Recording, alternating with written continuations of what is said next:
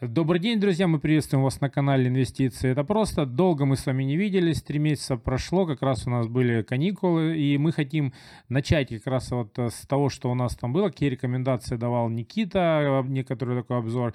И сначала как раз вот давайте так напомним, какие сейчас макропоказатели, чтобы вы понимали, где мы находимся. То есть у нас сейчас как раз э, курс э, рубля в районе там доллара в районе 60 и с половиной, нефть стоит 93, она там со 100 упала. А, биткоин, если так говорить, там 19,5 тысяч долларов. Но, в принципе, ставки, которые ФРС там поднимала 2,25, а, наша ставка 8. То есть вот мы в такой, ну и специальная военная операция продолжается. Вот, скажем так, мы находимся в такой вот ситуации. И теперь давайте посмотрим, что мы рекомендовали э, по российскому рынку и какая ситуация на нем сейчас. Итак, поехали. В начале июня, ну точнее уже даже в середине июня я снимал видео про то, э, что я купил в свой портфель. Я э, покупал тогда Сбербанк, э, ВТБ, Интерау. Можем вот посмотреть. С того момента, если брать с начала июня, за три месяца индекс московской биржи со дна, то есть он в середине июня он был примерно 2200, с того момента он вырос на 8%. Но там была сначала просадка э, в июле, с июля уже на 20% он вырос. Э, ну, собственно, за счет чего эта просадка случилась? За счет э, отмены дивидендов «Газпрома». Тогда, то есть вот как раз обвал индекса очередной и такая вот депрессия на российском рынке из-за того, что э, нагрели на дивиденды. Э, и, собственно, «Газпром» я и не рекомендовал именно из-за того, что они уже на тот момент объявили эти дивиденды. И, собственно, так как они их уже объявили, ловить там уже, можно сказать, нечего. Но сейчас они объявили опять новые дивиденды, и вроде как эти, может быть, и не отменят.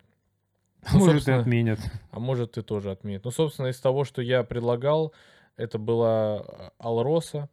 Алроса за три месяца выросла на 1,73%, если смотреть. Ну, так, э, скромно, конечно. Дальше Интерау. Э, Интерау после выплаты дивидендов начал падать. Но, собственно, до выплаты дивидендов все было хорошо, и в целом, я думаю, дальше тоже есть перспективы этой компании. Ну и дальше Сбербанк, который рос последние вот последнюю неделю вырос на 10%, э, за три месяца он вырос на 20%. ВТБ при этом э, вырос на 12%. Ну, потому что и так понятно, в целом банковский сектор, он э, должен как-то вместе двигаться, но Сбербанк, он просто более популярен и более ликвидная бумага, поэтому и вырос сильнее за счет того, что первым делом, если покупка банков, то это Сбербанк.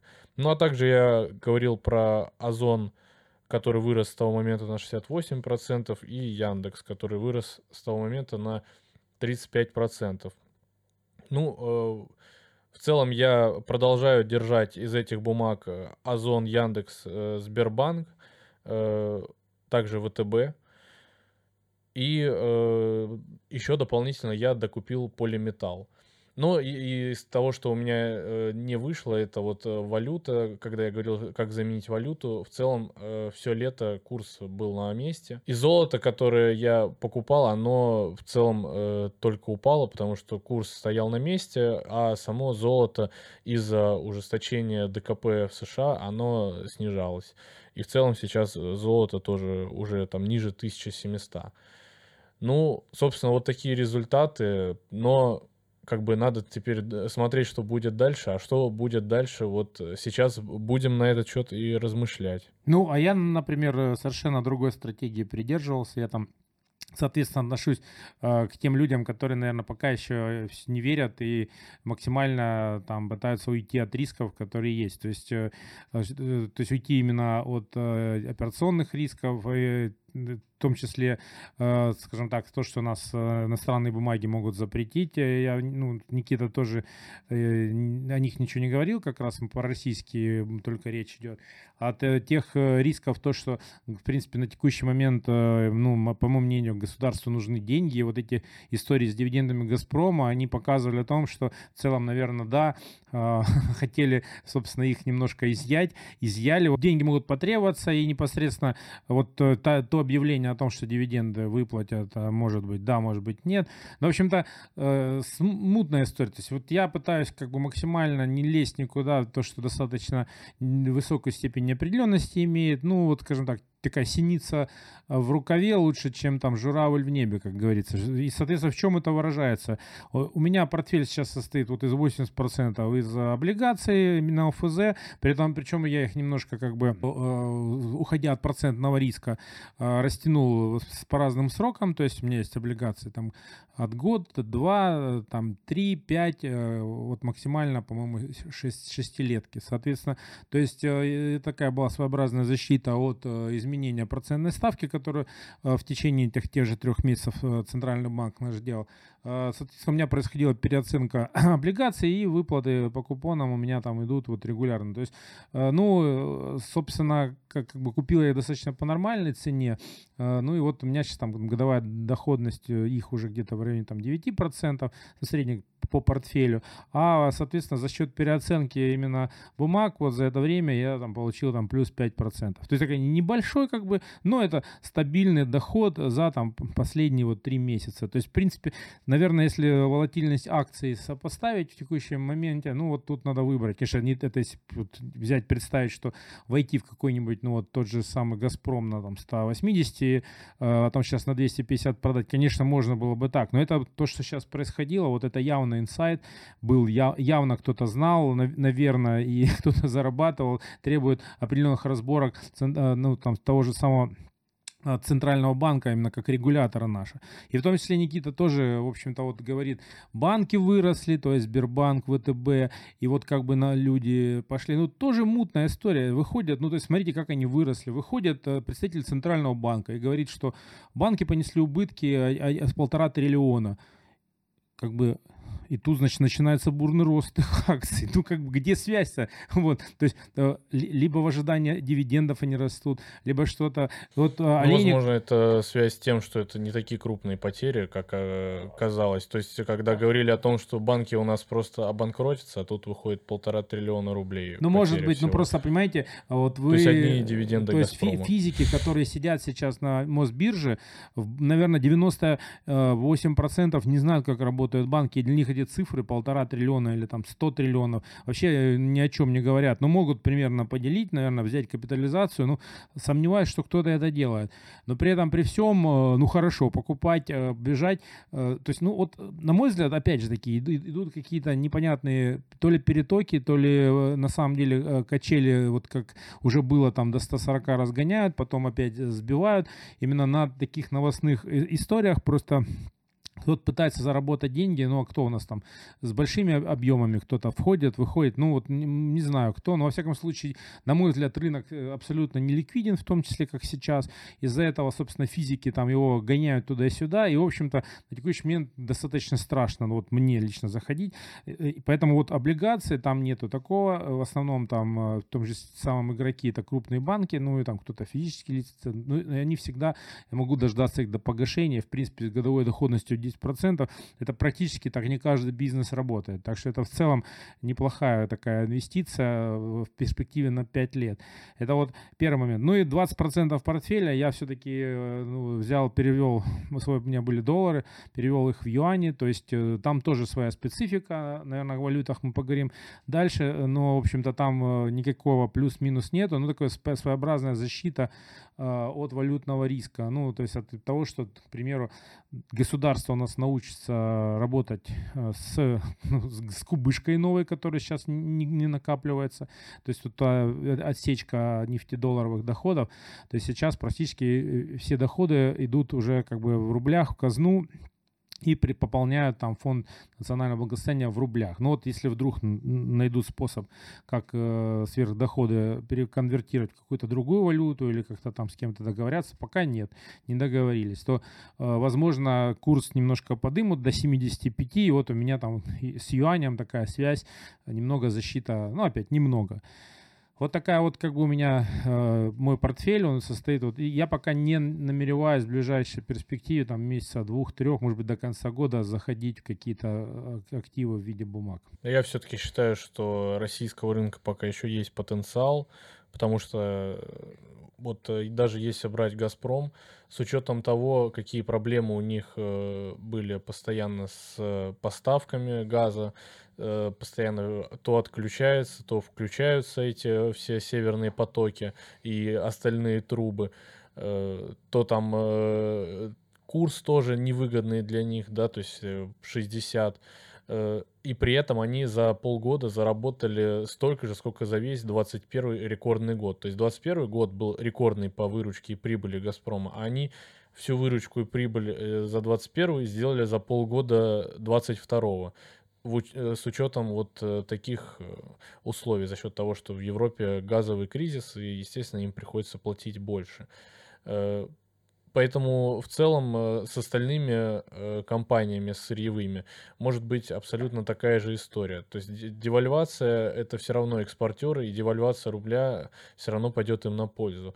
То есть э, если все равно ожидать то, что курс у нас будет там 75, да, то есть еще на процентов 20-25 выше, чем сейчас, то в целом экспортеры до сих пор выглядят э, выгодно, с учетом того, что они также могут, э, как и «Газпром», за счет чего э, уверенность тоже в российском рынке появляется у людей за счет того, что «Газпром» выплачивает. И в этот раз э, это правительство сказало, да, направило директиву «Газпрому», чтобы они выплачивали эти дивиденды. Но они в прошлый раз направляли, так что тут ничего не изменилось. Ну, в целом сейчас им денег хватит даже, чтобы выплатить э, триллион НДПИ, триллион двести, которые им там э, назначили, и э, чтобы заплатить эти дивиденды. Также им хватит денег и на их инвест-программу, и на то, чтобы покрыть все капексы и так далее. То есть в целом вполне вероятно, что эти дивиденды все-таки будут выплачены, но тут уже осталось дождаться только решения акционеров.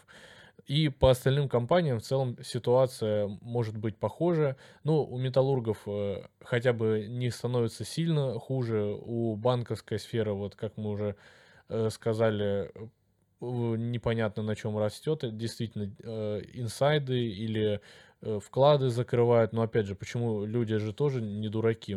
Зачем им нести в Сбербанк и ВТБ в акции, если они понимают, все прекрасно понимают, что проблемы есть э, у финансовой сферы из-за санкций. То есть в целом э, но такой рост наблюдался по многим бумагам. К примеру, вот даже закрытие Северсталь, закрытие пятницы, плюс 4%. Вот что-то, может, случилось у Северстали или что. В общем, э, такая ситуация идет везде, и мне кажется, пока еще э, осень все эти бумаги будут расти. Смотри, я просто по банковской сфере могу пояснить, что было в 2014 году и, соответственно, как э, происходило. убытки даже не из-за санкций могут проводить, ну, проходить в банковском э, секторе, а именно из-за э, срабатывания процентного риска. То есть, когда вот Центральный банк резко поднял ставку, соответственно, ну, представьте, вы привлекали кредиты под низкую ставку, а тут она стала высокой, и, в принципе, получается, что такой вот происходит разрыв временной, когда у банка банки выровняются в плане привлечения по новым ставкам и выдачи новых там кредитов.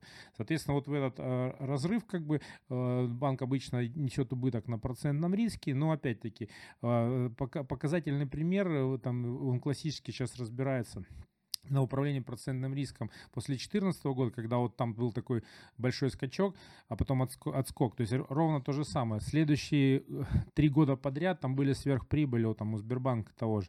Которые просто за счет э, того, что они выдавали очень дорогих кредитов по свое время, там, и, и фактически дальше это принесло дополнительную прибыль. Ну вот как раз вот этот год, когда ставка высокая, а потом она э, уменьшилась. И, соответственно, сейчас э, ровно то же самое. Политика, то, что ставка э, пойдет вниз, ее придержится государство. Это вот именно здесь то, что будет понятно. А вот то, что там ты говоришь с, с компаниями, что вдруг они начнут платить дивиденды, я вот вообще бы э, на это, ну, пока что не рассчитывал. Либо нам э, должны четко объявить, что вот э, там веб у нас покупает акции тех компаний, что у нас будет там достаточно серьезная дивидендная политика соблюдаться. Поскольку когда сложные годы, а сейчас они сложные достаточно, то есть нас там прессуют санкциями, ну, снижается там, в принципе, покупательная способность где-то, но опять же не во всех, там, где, в нефтегазовом секторе, с учетом так, цен на нефть, они достаточно объемы выручки высокие. Но, например, там сталелитейная промышленность, то есть она реально получила достаточно серьезный удар от санкций, ну и так далее. То есть не, и, и, в принципе, э, ну как бы нормальный хозяин, он, естественно, будет закрывать э, возможность там каких-то излишков выплаты для того, чтобы там э, посмотреть, что будет в следующем году и сохранить эти деньги. Ну то есть как бы в этом случае страдают акционеры. А рост за счет того, как вот в Иране было, что вкладывать некуда и физические лица понесли на, там, на биржу, на фондовый рынок скажем так, свои средства. Такое пока еще не наступило, поскольку тоже достаточно непонятно, что с курсом, э, какая у нас инфляция. То есть а, на самом деле э, там продуктовая инфляция растет, но реально у нас почти уже рецессия началась. То есть у нас за счет того, что покупательная способность снижается, то есть в целом как бы цены перестали расти вот последние несколько месяцев. И Центральный банк э, снижает процентную ставку, потому что он видит, что глобально, то есть нет такой инфляции, то есть за счет даже курсовой разницы. То есть все, оно как-то встало. И то есть э, э, немножко, как эта ситуация будет развиваться дальше, ну непонятно, поскольку как бы либо у нас голландская болезнь наступит, либо мы начнем девальвировать опять валюту и, и немножко будет опять разгон инфляции. То есть тут вопрос вот как бы выбора вот этой вот макроэкономической политики от ЦБ, он пока не очевиден. То есть, и вот, соответственно, дивидендной политики, чтобы либо у нас будут акции роста, либо у нас действительно, как раньше было, все эти компании, о которых ты вот говоришь, они росли на дивидендной политике. То есть мы примерно представляли, какие они дивиденды платят. Соответственно, это было немного даже больше, чем те же самые УФЗ, и поэтому это было выгодно. Сейчас вот э, я пока не вижу, вот, э, что туда будет выгодней вкладывать бумаги, и что они вырастут за счет а, объемов, потому что объемов пока нет. Объемы давали не резиденты. То есть все физики, что они сейчас перенесут деньги из там, депозитов на фондовый рынок, но они тоже, извините меня, сколько людей пострадало вот на этом обрушении и сколько разочарования. То есть вот тут пока просто никто ничего не знает. Разочарование с одной стороны было, а с другой стороны количество э, счетов на бирже увеличивается, то есть физики приходят туда, то есть это э, как, как бы как, как инвестиция в эту сферу, она все равно привлекательна. Пока просто, видимо, все боятся и ждут какой-то определенности, а рынки, ты сам знаешь, любят определенность, как бы, но зарабатывают все на, на неопределенностях. А дивиденды, кстати, тем не менее, выплатили Интерау, э, выплатил э, Роснефть дивиденды свои, Ростелеком платил дивиденды, поэтому вполне возможно, что и дальше эта тенденция продолжится. Ну, дай бог. Если Газпрома сейчас дивиденды не отберут, я думаю, это точно будет зеленый свет для остальных компаний. Да, это будет хорошим триггером. Но опять-таки с Газпромом с таким такие ситуации были не раз, и, в принципе, если посмотреть, что с «Газпромом» было, многие не обжигались там не, несколько раз. А, но все равно, как бы, альтернатив там много нету. Альтернатив там какие-то иностранные рынки. Ну, страшно там тоже вообще. Пока еще не заблокировали все, но частично у нас же активы он, сидят с НКЦ, там, а, соответственно, с Евроклиром, они же заморожены, где-то там в воздухе застряли все. Но в целом, так даже если рассматривать, вот куда сейчас деть деньги, те же облигации, они уже достаточно перегреты. То есть, э, когда в следующий раз э, Центральный банк будет снижать ставку, чтобы они подросли, а под 9-8% э, уже, ну, еще нормально, но я думаю, вскоре это и, и того ниже будет. А акции, они как бы еще ну, все болтаются в целом не сильно далеко от дна своего. Поэтому мне все-таки кажется, что люди будут смотреть на это, э, то, что вот там, например, э, бумаги до сих пор некоторые там в три раза сложились, в два, ну, э, что в целом потенциал роста от, отрасти до хотя бы предыдущих значений, он должен. Но здесь вообще, если сейчас рассматривать мировой тренд и говорить, куда деть деньги, сейчас вообще нет такого инструмента, который бы в принципе защищал от инфляции и вообще от всего, потому что в целом мы находимся сейчас вот вообще в периоде такого, наверное, предстоящего взрыва мирового кризиса, то есть он вот уже все его предпосылки есть, и рецессии, и там безумной инфляции, и вот пузыри все надутые. Вопрос, вот, что они когда лопнут, в каком объеме, как будет больно всем. Э, э, то есть вот, в принципе, ФРС поднимает ставку. У нас э, тоже пузырь, ну, он, он почти два раза сдулся уже. Ну, то есть, ну, правда, у нас пузырем его называть сложно было, но, тем не менее, как бы вот похожая ситуация, пока в Америке она не наступила. У них там какие-то там небольшие снижения и, и Европе. Но, тем не менее, тренд уже пошел. Вот если смотреть там на ту же самую Европу, как раз-таки привлекательность евро уже как раз-таки я начинал с того, что макропоказатели. То есть уже доллар э, стоит дороже евро, а как бы начиналось там один и один был, было наоборот все. То есть евро дешевеет, в Европе все хуже и хуже все становится. Соответственно, как бы когда начнут все распродавать бумажки и куда-то пытаться, я не знаю, там на, на еду это тратить, это вопрос только времени. Да, и даже если говорить э, про то, ну, проблемы остались все те же самые, про которые мы все время и э, говорили, опять же, инфляция э, продолжает э, расти. То есть в целом в Европе опять вышла инфляция выше, чем ожидалось. В США она вроде как замедляется. То есть официально в США наступила рецессия, два квартала подряд снижение ВВП, плюс инфляция, которая росла, то есть это стагфляция в итоге получается. Но э, на замедление инфляции, то есть когда вышли данные о том, что инфляция вышла ниже, чем ожидалось, то есть там типа не 8,9, а 8,7, э, на этом фоне S&P вырос на почти 20%, на 17%. Э, ну а после этого вышел Паул и сказал, что приготовьтесь к боли, что очень э, э, будет, видать, мягкая посадка не получится.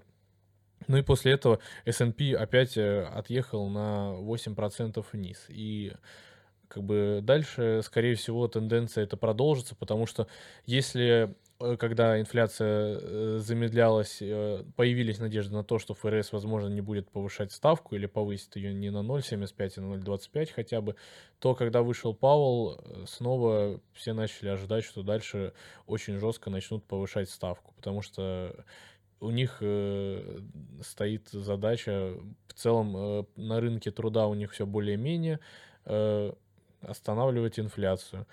Вот. И э, та же самая задача у центральных банков всего остального мира, потому что также в Японии иена обесценивается, в Европе тоже евро обесценивается, и повсюду такая же ситуация. Везде надо повышать ставки, а все эти долги, которые невозможно обслуживать, они тоже никуда не делись. В общем, все, как мы уже сто раз говорили, и в целом ситуация только развивается. И на этом фоне вот как раз-таки S&P вот сейчас закрылся ниже 4000 пунктов в пятницу. И это как бы говорит о том, что, скорее всего, дальше пойдем еще ниже. Ну, так что коррекция продолжается, можно сказать. Здесь просто надо еще раз иметь в виду, что дает это повышение ставки. Это в том, поскольку у них кредиты все в основном под плавающую ставку. Это просто увеличивает общий объем а, долга внутри там, домохозяев США, там, всех предприятий. И э, в целом Просто чтобы ну, все понимали, как бы рынки-то реагируют э, на повышение ставки, то есть в моменте там кто-то распродает э, бумаги, но вообще все последствия повышения ставок, ну, скажем так, ключевой ставки, изменения, они, ну, как бы не быстрые. То есть это там начинается эффект от полугода, там, в течение года. То есть когда уже, в принципе, новые ты не можешь привлекать деньги, у тебя по старым начинается задолженность появляться, и когда-то во многих компаниях это при, приводит там, к отсутствию возможности реструктуризации, потому что кредиты тебе новые не дают, ты не можешь перекредитоваться, и начинаются серии банкротств. Вот когда сыпется один, то как бы дальше по цепочке начинают сыпаться другие, ну потому что в целом там кто-то страхует кого-то, кто-то кто-то эти... Э, Все друг от друга зависят. Да, и вот, вот этого пока еще не наступило, то есть э, в принципе... А в конечном итоге все зависят от потребителя, который, у которого также все меньше и меньше денег становится из-за инфляции и из-за того, что дорожают продукты и из-за сбоев в цепочек поставок и из-за санкций, из-за всего подряд. Поэтому в целом, если потребителю будет плохо, то по цепочке от него пойдет все до конца, до всех. Тут еще как раз такие политические моменты начинают накладываться. То есть вот в целом в ожидании сейчас осени все, то есть там все ждут русскую зиму в Европе, а в США это как раз будет там э, эпоха выборов. Там уже Трамп э, на коне Ленина сегодня вспоминал вообще с какими-то цитатами. Ну то есть там полный шлак в головах у, у, у людей, соответственно, у политиков. А все это как бы начинает э, аукаться на, на, на экономике. Причем, потому что как-то просто по-живому э, режут, совершенно не думая там э, о том, что э, происходит, и получается как бы только хуже всем. Кстати, вот то, что там мы вот такие комментарии даем по поводу Европы, США, в основном вот и по, по инфляции. В общем-то, вот в России у нас немножко совершенно другая ситуация. То есть все... В России дефляция уже который месяц. Да, то есть как бы вот мы тоже достаточно, достаточно ну, в новой ситуации не неопределенностью, с их... Э, да, ничего хорошего нет, то есть как бы там импорт нам заблокировали. Вот в этом смысле. Да, и реальный курс, по которому импорт идет, примерно, наверное, 85, если вот так. Да нет, по ощущениям. Ну, как бы нет, просто он сложный. Он, если он... не брать там айфоны, например, да, и так далее, все остальное примерно, мне кажется, по курсу 85. Ну, то есть, э, не знаю, э, что тебе кажется, в целом ты можешь э, по текущему курсу купить там валюту, оплатить в Турции, там просто доставка, стоимость выросла. Просто в цене товара заложены какие-то страховые риски, и риски, доста... ну не, не риски, а вот стоимость доставки, которая теперь идет через там заднее крыльцо. А, и поэтому мы платим за это больше, ну то есть покупательная способность тоже падает, и там ВВП у нас сокращается за счет тех же санкций наложенных. То есть как бы, но по-другому, причины другие, но мы в данном случае, вот уже это все так э, оценивают мировые экономисты, эксперты, что вот в результате э, получается, что среди всех, э, кто страдает от текущих э, принятий решений политиков там, в Европе и в США, это они же и сами. То есть у нас эффект совершенно другой, меньший получается на российскую Мы побеждаем в санкционной специальной военной операции. Да, да, да, да, да. Сами в этом не участвуем, но побеждаем. Да, это, конечно, Ну и, кстати, из новых санкций нам же в итоге вроде как одобрили потолок по нефти, нефти, хотят э, ввести еще потолок по газу, чтобы мы они, они, газ. Они обсуждали с GSM, но, ну, по-моему, еще да. не, не, не одобрили. Вроде как они одобрили какой-то, не, ну, конкретного потолка не одобрили, но вроде как все идет к тому, что ведут потолок на российскую нефть. Но это тоже вообще не проблема, потому что найдется какая-нибудь Шри-Ланка или кто-нибудь еще, кто захочет у нас перекупать эту нефть и продавать ее от своего имени. Поэтому в целом ни холодно, ни жарко от этих санкций. Опять же, только им же хуже, потому что в итоге из-за вот этих вот всех обходных путей э, им же нефть дороже и выйдет. Но с газом тут, конечно, проблема, потому что трубы не переложишь, э, и не получится как-то его поставлять. Поэтому тут, скорее всего, просто прекратится продажа, прекратится поставки газа, и до тех пор, пока они просто не отменят этот потолок. Ну, в общем, веселуха продолжается, то есть как бы это будет отражаться в том числе на там нефтянке, на, на, газ, на Газпроме.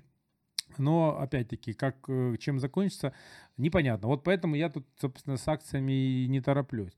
Ну, а как бы американский рынок теми же, вот мы немножко так в сторону ушли. А, многие компании, которые в целом у них есть, там входят а, в их индекс, там Dow Jones, там, а, они уже упали достаточно серьезно. То есть вот э, индекс еще, вот то, что Никита показывал, там, он, да, он меньше 4000 опустился, но его все равно держит тут пятерка вот эта основная. Если она там скорректируется, то как раз-таки на, на процентов 20-30 он может там и до 3 500 и ниже уйти, потому что все остальное достаточно сильную коррекцию уже э, прошло, именно такую сильную, это там 30-50%, то есть как относительно э, пандемийных максимумов. То есть, ну да, э, достаточно просто Китаю сказать, пускай Apple закрывает свои заводы и уже все, S&P минус 10. Да, ну они так не скажут, Китай достаточно ведет. Ну хотя, бог его знает, с Тайванем то, что не устраивает, а, то это как бы может приводить к, к любым последствиям. Ну, с точки зрения еще я хотел бы немножко остановиться на валютном рынке нашем, просто чтобы э, тоже его затронуть, поскольку э, сейчас тенденция такая, ну, вот мы там, американцев, немножко там походили по нему, на валютный рынок. Почему? Потому что, э, в общем-то, и Россия пытается найти альтернативу доллару в расчетах э, там, с нашими дружественными странами. И, и как бы э, для физиков тоже доступность валюты, она достаточно уже проблематичная. То есть банки вводят проценты за хранение валюты, ну просто чтобы все, еще раз так э, подвести небольшой итог за вот последние три месяца, что происходит.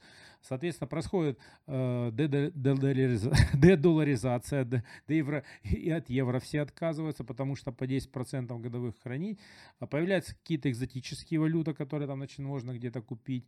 То есть вот я там вот говорил, что я юань купил, но опять-таки, э, что происходит с этими валютами? Вот если взять рынок, наш фондовый рынок, маркетмейкеров пока нету. То есть кто такие маркетмейкеры? Это специальная организация, которая на рынке обязана там вот э, держать курс э, с объемами с большими, там в соответствии с Но они должны держать встречные котировки. Да, То есть если котировки. идут большие покупки, они должны их удовлетворять в любое время, в любой да. момент. И также с продажами вот аналогично. нет такого. Поэтому и то, что сейчас происходит на валютном рынке, да, там физики начинают покупать юань, он там в моменте относительно мировых, вот, э, если посмотреть там на, на где-нибудь э, там, на, не знаю, в Лондоне, на любой бирже, где торгуются эти валютные пары, они могут там скакать плюс 10% и закрываться на, по итогам дня вот, вот так, на следующий день как-то выравниваться. То есть, в принципе, э, более того, это не конвертируемые валюты, то есть там ты не можешь банально, имея их на счету,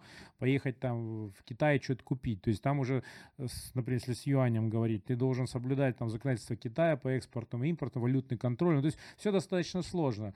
И, конечно, э, вот Несмотря на то, что нам что-то вводятся, все равно фактически все идет к тому, чтобы вывести всех из, э, ну, как бы, доллара, евро, ну и других валют, ну, может быть, с юанем там что-то получится до конца года, там, чтобы именно появилась э, маркетмейкер, и, соответственно, он был там стабилен, и можно за него что-то купить. Нет, ну, значит, э, уходим все в рубль, и, в принципе, живем, ну, как бы, в Центрального банка именно, наверное, тренд основной такой.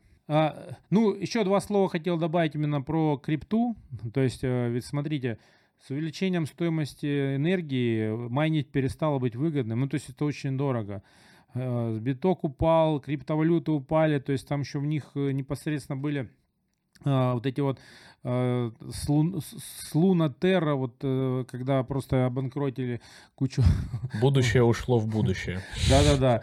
И, в принципе, сейчас получается, что, э, наверное, и в крипте там тоже засада, все боятся туда идти. Это я в продолжении того, что непонятно, куда что вкладывать. Э, то есть майнить уже практически невыгодно, э, торговать что-то нужно. Вот, то есть, в принципе, здесь, наверное, для чего я это сейчас пытаюсь сказать, что все равно человечество, оно будет искать необходимые там какие-то активы для того, чтобы а, создать альтернативную систему платежей. Я даже хочу сделать отдельное видео, обязательно об этом поговорить. То есть что вместо доллара? Почему вот мировая система у нас привязана к доллару? Понятно, вот там мы хотим какую-то оценочную единицу а, для того, чтобы там товары покупать вот в России, там в Индии, в Китае, и они примерно имели одну там стоимость. Чему-то надо привязаться. Сейчас это был доллар, как бы в связи с тем, что что мировые рынки э, сосредотачивались в руках капиталистических стран. однозначно что куда-то это будет уходить. Биткоин тоже показал то, что можно не, не подойдет такая, то есть да, как-то во, время, во временном явлении возможно, но нет, соответственно, наверное... От инфляции не защитил, да. короче, биткоин. Следующие тренды, это будет создание ну, новой мировой валюты или новой мировой единицы расчета. Может быть, страны БРИКС, вот, кстати, Владимир Владимирович там, когда приезжал, они поднимали этот вопрос, а, выбрать какую-то валюту э, стран БРИКС не получается, они тоже достаточно волатильные, как бы сложно. Но думали о том, как создать эту единую единицу, может быть, привязать ее к какой-то корзине товаров, э, которая будет иметь оценку. А, по сути, э, к этому этот тренд идет. И, в принципе, если кто-то из вас угадает или кто-то, ну, скажем так, найдет, куда это, как эта единица сформируется, то на этом, наверное, можно будет заработать. Э, об этом мы сделаем обязательно видео. Э, куда нас приведет, э, скажем так, вот этот тренд ухода от доллара в мировой торговле. К рублю. Да, это правильно. Как этот анекдот же есть такой старый-старый, когда Обама э, в рай попадает, и на пороге, значит, его встречает святой Петр, и он говорит, говорит, я вот, ну, есть у тебя желание, ты столько сделал хорошего для США, он говорит, ну, есть у меня желание, можно на 50 лет вперед меня посмотреть, и там вообще как бы вот как живет Америка, что мои там э, значит, усилия привели к чему. Он говорит, да не проблема, он его э, в Америку засылает, он заходит в первый попавшийся бар, ну и там стоит бармен, он говорит, ну что, как вы живете? Там, он говорит, вообще отлично живем. Он говорит, ну а вообще как? Э, он говорит, нет, он говорит, вообще, ну как, войны есть в мире? Он говорит, нет, войн нету. Вообще все, вообще все войны разрешены. Он говорит, а вот Мексика, как Мексика наша. Он говорит, а там Бразилия, он говорит, Бразилия наша. Он, говорит, ну, нормально, говорит, все говорит, хорошо так. Я, говорит, рад. А можно мне стаканчик пивка? Он говорит, да, пожалуйста. Он наливает ему, говорит, ну, сколько с вас? Он говорит, 5 рублей. Вот так. На этом, друзья, хорошего вам настроения, удачных инвестиций. С вами был Сергей Куделя. И Кудель Никита. До новых встреч.